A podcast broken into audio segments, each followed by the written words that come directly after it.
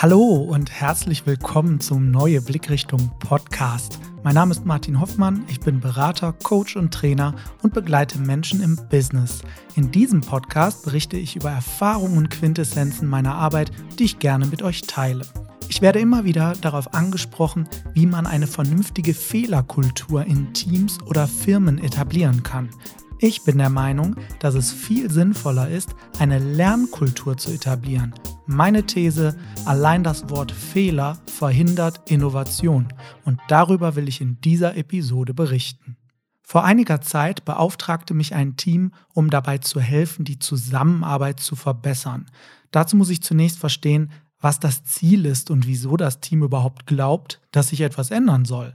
Ich benutze in der Bedarfsklärung gerne zwei Möglichkeiten. Entweder ich frage danach, was alles schief läuft, oder ich frage danach, was alles gut läuft. Das, was ich bei Frage 1 beobachten kann, ist, dass ich genau die Antwort bekomme, die ich erwartet habe. Also wenn ich danach frage, was alles schief läuft, bekomme ich ein Sammelsurium von Problemen, Fehlern, negativen Gefühlen und Vorwürfen. Das hört gar nicht mehr auf. Okay, ich wollte es ja wissen. Wenn ich allerdings danach frage, was in dem Team alles gut läuft, schauen mich die Auftraggeber meist etwas irritiert an. Äh, wir haben sie doch eingeladen, damit wir die Fehler beseitigen. Sage ich, ja, das stimmt, das haben sie. Also, was läuft gut bei Ihnen? Es braucht dann etwas Zeit und Geduld, bis sich das Hirn vom Problemdenken löst und in die guten Dinge geht, also die guten Dinge ins Auge fasst. Denn im Vorfeld ging es dem Team ja um Fehler und Probleme. Mit den Talenten und Stärken haben sie sich gar nicht beschäftigt. Was passiert da genau in uns? Unser Hirn lernt durch Erfahrungen. Soweit, so gut. Es ist erstmal egal, ob es sich um positive oder negative Ereignisse handelt. Wir legen Spuren im Hirn an, es vernetzen sich also unsere Synapsen und speichern alle möglichen Reize ab, die mit dieser Situation verknüpft sind. Gefühle, Bedürfnisse, Personen, Kontexte, Gerüche, Orte und so weiter und so fort. Wenn wir für unser Handeln bestraft werden, also Schmerz erfahren, das kann auch kognitiver Schmerz sein, also eine Beleidigung kann auch einen Schmerz in mir auslösen, speichern wir eventuell ab, dass wir der Situation beim nächsten Mal lieber aus dem Weg gehen. Wir generieren eine Vermeidungsstrategie. Wenn eine Situation eine Belohnung mit sich bringt, werde ich dafür sorgen, mehr davon zu bekommen, also mein Verhalten dementsprechend anpassen. Was hat das nun mit Lernkultur zu tun? Das Team hat in der Vergangenheit eine negative Atmosphäre begünstigt, in der der Fokus in erster Linie darauf lag, Fehler zu vermeiden. Die Glaubenssätze, die dahinter verborgen waren, sind wir dürfen uns keine Fehler erlauben. Wir müssen die Besten sein. Es, es kann nicht sein, dass hier ständig etwas schief läuft. Wir müssen perfekt sein. Somit hat jeder nach den Fehlern Ausschau gehalten und sich auch darauf konzentriert. Kann man so machen. Nur so wird man meiner Meinung nach höchstens erfolgreich im Fehler vermeiden. Und dazu kommt, dass allein das Wort Fehler aufgrund unserer Erfahrungen eben schlechte Gefühle auslöst. Ich sorge also mit dem Wort Fehler auch dafür, dass mein Vermeidungsstrategienetzwerk aktiviert wird. Mal eine Frage an euch. Vertraut ihr gerne Menschen, die bei euch permanent nur nach Fehlern suchen? Ich tue mich damit eher schwer. Jetzt könntet ihr sagen, ja, aber ich muss doch aus Fehlern lernen. Und da sage ich, genau das darfst und sollst du tun. Wie geht das? Hier meine drei Ideen. Erstens, eine Lernatmosphäre schaffen.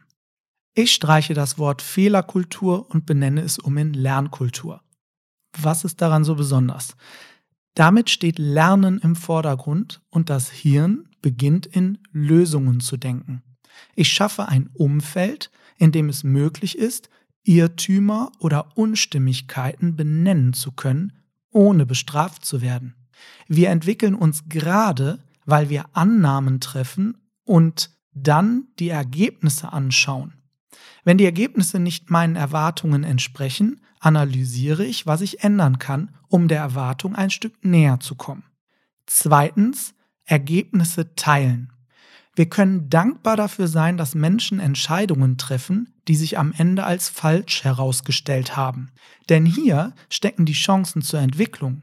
Umso wichtiger ist es, offen und ehrlich zu teilen und weiterzugeben, wie man zu der Entscheidung gekommen ist, also wie es überhaupt erst zu dem Resultat kam. Wir profitieren davon, gemeinsam aus Irrtümern zu lernen. Ein konstruktiver Umgang ohne Fingerpointing hilft ungemein. Zum Beispiel eine Aussage wie Danke, dass es passiert ist und nun haben wir eine Chance, es besser zu machen, ist dort sehr hilfreich. Drittens, Reflexion. Natürlich kann ich erst dann gut lernen, wenn mir klar wird, was genau zu dem Ergebnis geführt hat. Ein banales Beispiel. Wenn mir eine Kaffeetasse runterfällt, ist das ärgerlich. Ich kann meine Energie nun dafür aufwenden, mich darüber zu ärgern und den Fehler zu beseitigen. Das reine Aufwischen und Ärgern verhindert aber nicht, dass mir die Tasse vielleicht am nächsten Tag doch nochmal umfällt. Und Schuldzuweisungen bringen mich erst recht nicht weiter, denn der Kaffee ist dahin. Könnte den noch vom Boden auflecken, okay, schmeckt aber meist nicht. Mir hilft hier ein unaufgeregtes und nüchternes Analysieren der Erfahrungen. Was kann ich tun, dass die Tasse stehen bleibt? Was muss passieren, dass ich den Kaffee in Zukunft genießen kann? Und wenn ich eine Vorstellung davon habe, wie der Zustand in Zukunft aussehen soll, ich also weiß, wofür ich mich in diese Analyse begebe, gibt es auch einen Weg zum Ziel. Mein Fazit. Lernen in den Vordergrund stellen und eine Atmosphäre schaffen, in der Irrtümer als Chancen begriffen werden können. Alle Erfahrungen offen und konstruktiv miteinander teilen. Gemeinsam reflektieren und zukunftsorientiert handeln. Das Team, mit dem ich gearbeitet habe, hat übrigens für sich nach diesem Muster eine eigene Lernkultur erschaffen. Und als ich sie nach ein paar Monaten besuchte, berichteten sie mir ganz stolz, dass sie nun sogar den Fauxpas des Monats prämieren. Ja, ihr habt richtig gehört. Sie feiern die Irrtümer, Fehler und die damit verbundenen Chancen. Und genau das nenne ich Innovation.